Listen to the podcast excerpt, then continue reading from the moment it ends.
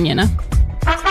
Una girita rápida por el mundo sin romper nada. En Ahora dicen Internacionales con Juan Elman.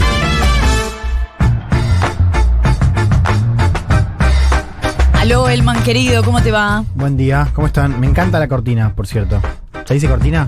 No, Eh, eh, parador. La apertura. La apertura, esto es una cortina. Claro, verdad. Me quedé pensando, esta es del año pasado. Perdón, perdón, perdón. No, además la- esta es la del programa. O sea, Además, claro. Eh, mm, tenemos un mundo con un. Eh, chau Delphi. Con un castillo eh, que nos. que, que sigue con complicaciones en Perú. Tenemos un mundo con. Eh, un Chile convulsionado también. Bueno, Chile es tu tema de cabecera por estos días.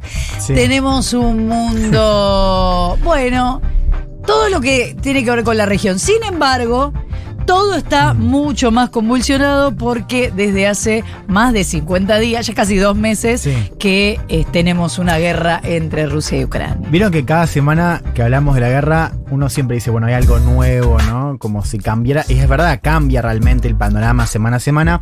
Ahora, esta semana es realmente importante si uno mira, si querés, esa secuencia hace dos meses. ¿Por qué? Porque arranca un nuevo capítulo, una nueva etapa de la guerra con una nueva ofensiva de Rusia en la región del Donbass, en el este. Recordemos, hace tres semanas habíamos contado acá cómo Rusia había dicho, bueno, voy a salir de Kiev y de, de la capital y alrededores para focalizarme en el Donbass. Eso, en términos de anuncio, ya estaba, ya, de hecho, nos decíamos, hay que mirar qué pasa en el este. Bueno, ahora comenzó esa operación militar. O sea, ahora Rusia está mandando más tropas, todas focalizadas en esa mm, región, y por eso decimos que arranca un nuevo capítulo, ¿no? Te quiero preguntar, Hmm. ¿Esto es en un punto lo que Putin quería desde el comienzo y fue tirando a cualquier lado? Era o- uno de los objetivos. O sea, cuando, cuando Rusia, cuando Putin habla, habla de eh, este objetivo de liberar el Donbass. Sí. ¿no? Entonces uno podría decir que se está ciñendo a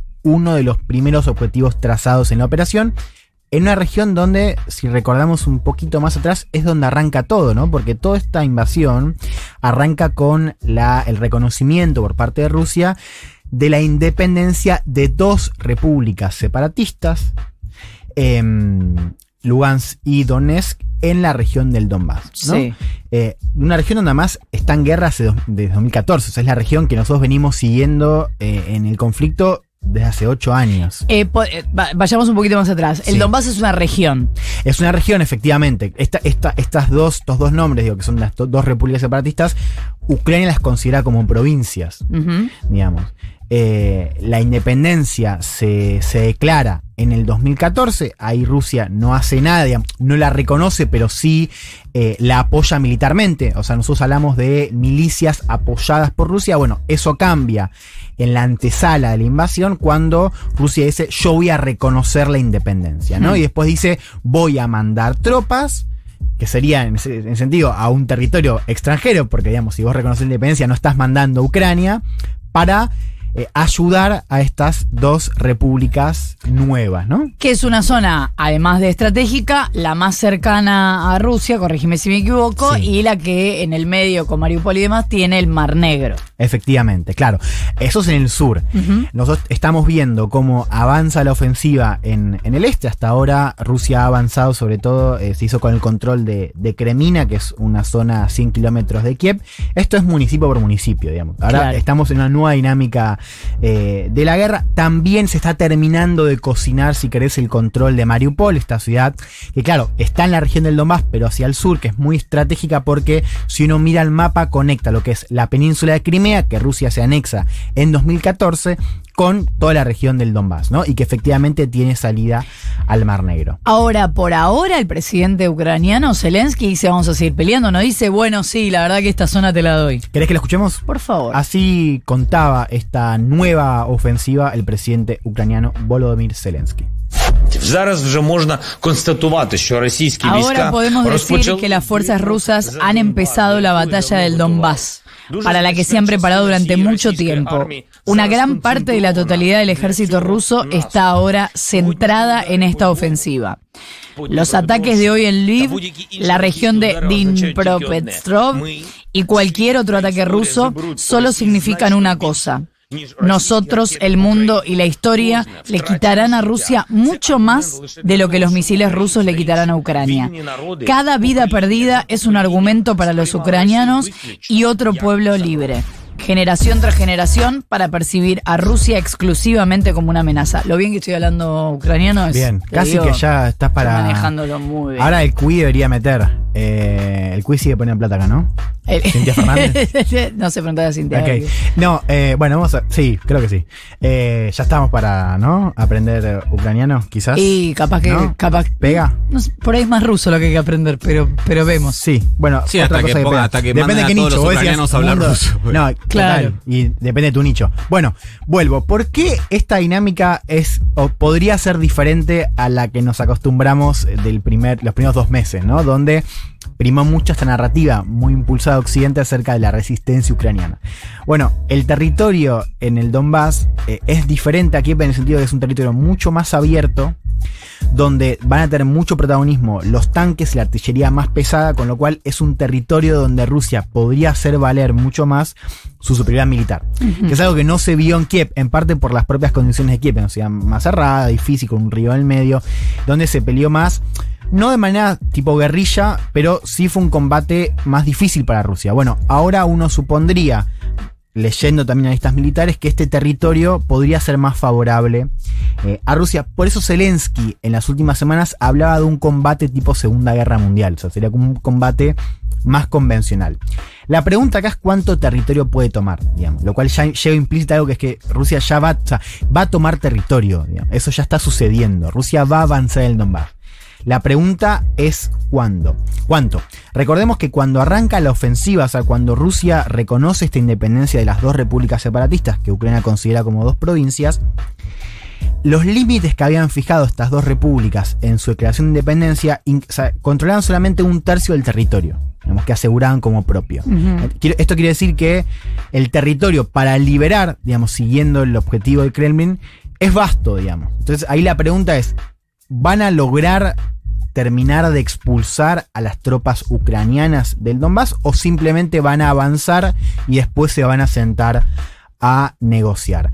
Si Rusia consigue efectivamente eh, desplazar a Ucrania o, o avanzar de manera bien tangible, sumado a tomar esta ciudad del sur como por ejemplo Mariupol, lo cual sería diría la captura estratégica más importante del inicio de la invasión, bueno, ahí ya Rusia tendría algo para decir, bueno, yo cumplo objetivo trazado del comienzo, ahora sí puedo estar más dispuesto a salir diplomáticamente. De hecho, ahora eh, hubo algunos mensajes desde Rusia de.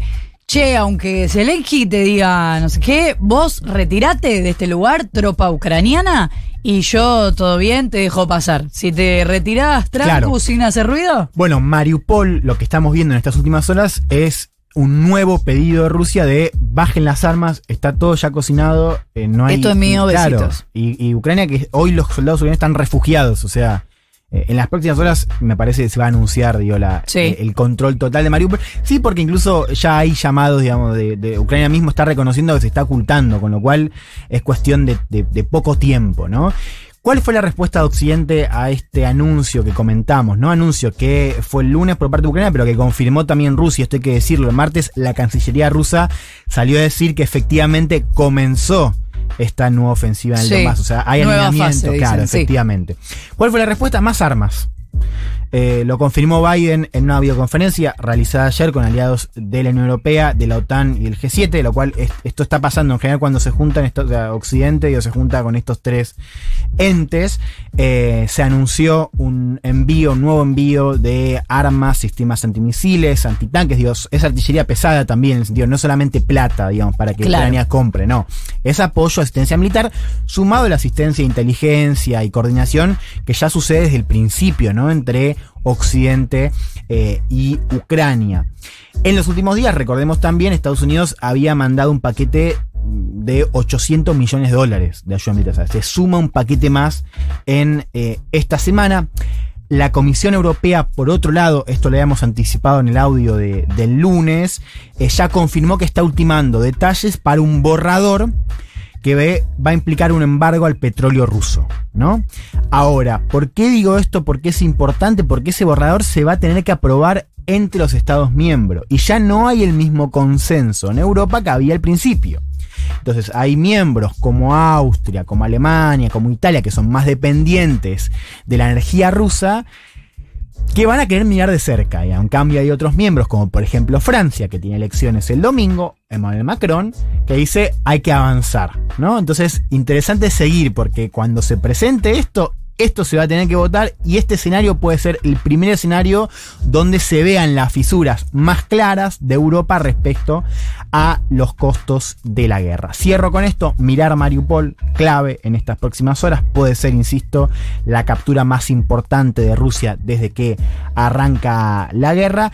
Y con respecto al Donbass, tengamos en cuenta, esto es minuto a minuto, municipio a municipio, o sea, va a ser un, un tipo de conflicto eh, más difícil, si querés, de, rastrear, pero más parecido a un conflicto tradicional.